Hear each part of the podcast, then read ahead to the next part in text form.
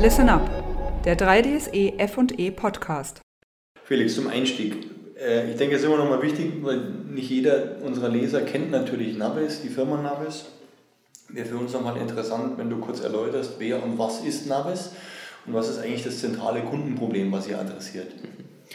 Navis ist ähm, ein Münchner junges Münchner Hightech-Unternehmen, eine Ausgründung ähm, aus der TU München. 2013 sind wir aus einer langjährigen Forschungsarbeit hier ähm, am Lehrstuhl für Medientechnik ausgegründet worden. Und ähm, das zentrale Problem, das wir lösen, ist, wir bringen Digitalisierung in Gebäude. Wir versuchen, Gebäude digital bewirtschaftbar zu machen, ähm, was am Ende am besten vergleichbar ist mit dem, wie GPS und Maps geholfen haben, praktisch alle industriellen Prozesse outdoor zu digitalisieren. Damit ähm, sind wir jetzt ähm, seit der Gründung auch relativ schnell von einem Team von vier Gründern auf, ähm, auf über 100 Leute und noch einen relativ internationalen Footprint mit Kunden in über 20 Ländern gewachsen. Okay, du hast ähm, dich bzw. auch Navis mal als Born Digital bezeichnet. Ja. Was genau meinst du denn damit, beziehungsweise was steckt für dich dahinter, für euch dahinter? Dass wir natürlich Digitalisierung erstmal im allerwörtlichsten Sinne machen. Ähm, das ist natürlich nur ein Aspekt davon, aber ähm, wir digitalisieren Gebäude im Sinne von, wir erzeugen wirklich ganz, ähm, ganz einfach eine digitale Kopie des Gebäudes. Aber das meint natürlich auch, dass alle unsere Mitarbeiter in dem Sinne Digital Natives sind, wie man, wie man jetzt so äh, sagt. Also unser Durchschnittsalter liegt bei 25. Ähm, unsere Software Engineers sind ähm, praktisch alle unter 35 und natürlich mit digitaler Technik schon als Kinder aufgewachsen. Und das zeigt sich natürlich in unseren Arbeitsprozessen, in den Tools, in denen, äh, die wir nutzen, aber auch in der Art, wie wir ähm, über die Lösung von Problemen nachdenken. Die Welt wird ja immer digitaler und äh, als Born Digital seid ihr da sicherlich ganz vorne mit dabei. Ähm, was heißt denn das für eure ganz grundlegende Aufstellung und insbesondere auch für die F&E und die Aufstellung, die ihr in der F&E gewählt habt? Das bedeutet natürlich auch da, dass wir in unseren, allen unseren Prozessen, natürlich auch den FE-Prozessen, von vornherein versuchen, alles mit so viel digitaler Unterstützung wie nur möglich zu machen. Das gilt sowohl für die Hardware als auch für den, für den Softwareentwicklungsprozess. Das heißt, alle, ähm, äh, alle unsere Produkte, alle unsere Features sind von vornherein ähm, an digitalen Tools entworfen, ähm, äh, getestet, dokumentiert, aber natürlich ähm, genauso auf der Softwareseite wenn es von Codeverwaltung und Versionsverwaltung über automatisches Testen und äh, Project Management, Kundenmanagement, ähm, all diese Dinge haben wir natürlich gleich von Anfang an ab Gründung auch digital abgebildet, zum großen Teil sogar auf Open Source Tools, ähm, sodass wir auch die Möglichkeit haben, diese Werkzeuge unseren eigenen Bedürfnissen entsprechend anzupassen und auch weiterzuentwickeln.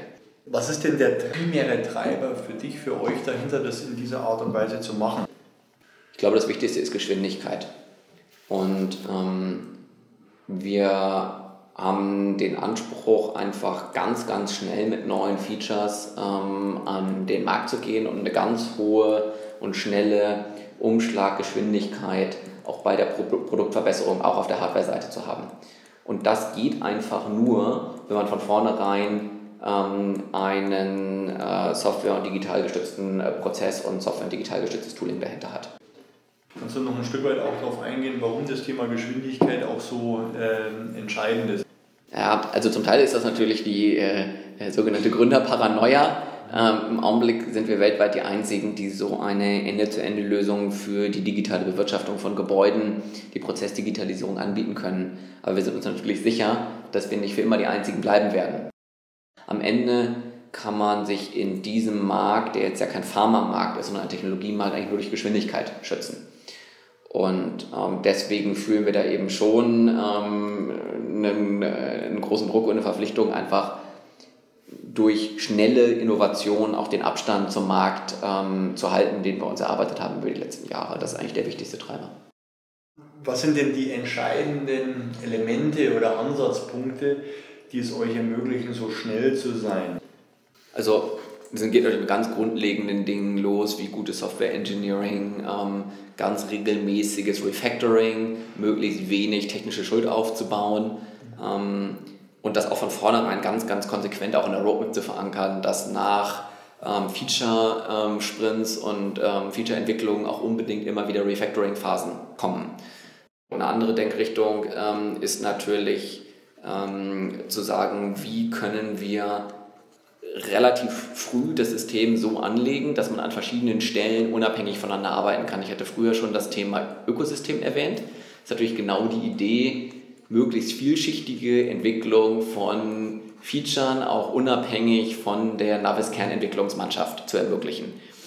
Ähm, und das Dritte, was ich noch nennen möchte, ist, weil wir auch selber konsequent Pilotprojekte mit Kunden gemeinsam machen.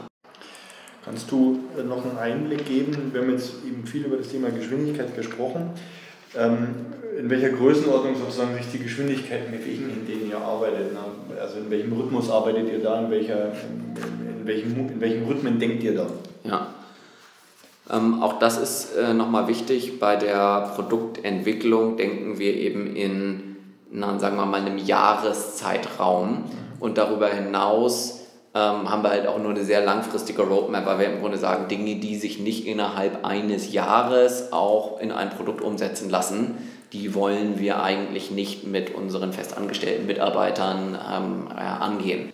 Ist es richtig, wenn ich sage, ihr orientiert euch damit eher sozusagen an Zielzeiten über dieses Denken in Jahreszeiträumen als sozusagen an fest definierten Produktumfängen, sondern ihr guckt eher, dass ihr quasi die Umfänge so zuschneidet, dass ihr das innerhalb eines Jahres als Produkt auf den Markt bringen könnt. Ist das korrekt? Oder? Also wir denken da ganz stark in so MVP, Minimal Value Product Features, wenn man so möchte. Mhm. Also was ist ein Feature-Umfang, der halt wirklich auch in dem Zeitraum bewältigbar ist. Und ähm, da ist ganz klar better done than perfect. Ähm, äh, wir glauben, dass es besser ist, da dann auch mal zu iterieren, mal ein Basis-Feature ähm, zu releasen, mit dem man dann auch wirklich arbeiten kann, Erfahrungen am Markt sammeln kann, dass man dann Stück für Stück verbessern und ausbauen kann, als gleich zu versuchen, über einen viele Jahre langen Entwicklungszyklus das absolut, die absolut perfekte Lösung zu entwickeln. Weil bei so ganz neuen Technologien wir die Erfahrung gemacht haben, dass es wenig Sinn macht, die Kunden im Vorfeld dazu zu befragen, was sie gerne hätten. Weil das einfach zu ähm, schwer vorstellbar ist. Und erst wenn man das wirklich in der Hand hat und anfangen kann, damit umzuspielen, kommen viele der guten Ideen überhaupt auf den Tisch. Äh, kannst du vielleicht kurz skizzieren, wie so eure grundlegende organisatorische Aufstellung auch in der FE ist? Ähm, also grundsätzlich ähm, sind wir erstmal mit einer sehr, sehr flachen äh, Hierarchie ähm, organisiert und versuchen von vornherein nicht solche Silos aufzubauen, sondern eben Areas of Expertise ähm, sind halt schon Teams, in denen wir eben bestimmte inhaltliche Expertise bündeln, aber mit einer ganz starken Anlage, dass die eigentlichen Projekte dann ähm, äh, mehr und mehr äh, eben gestafft sind aus verschiedenen äh, Teams heraus. Wo glaubst du, ähm, wenn Unternehmen, die sozusagen aus dieser eher äh, klassischen Organisationen kommen, also eher sozusagen hierarchisch in Silos organisiert sind, die in Richtung einer solchen flexibleren Aufstellung gehen wollen. Wo glaubst du, sind die Haupthinderungsgründe oder die Haupthürden, die die überwinden müssen, um da hinzukommen? Tja, die sind natürlich in den Köpfen der Leute und in den alt eingespielten Verhaltensweisen, weniger in den Strukturen, die auf dem Papier stehen. Welche Rolle spielt in deiner Einschätzung nach die existierende Kultur in einem Unternehmen um so eine digitale Transformation auch erfolgreich bewältigen zu können? Ja, eine der aller, allerwichtigsten Rollen, ähm, denn am Ende ist jede dieser, führt jede dieser Veränderungen natürlich auch zu einer Veränderung der Unternehmenskultur.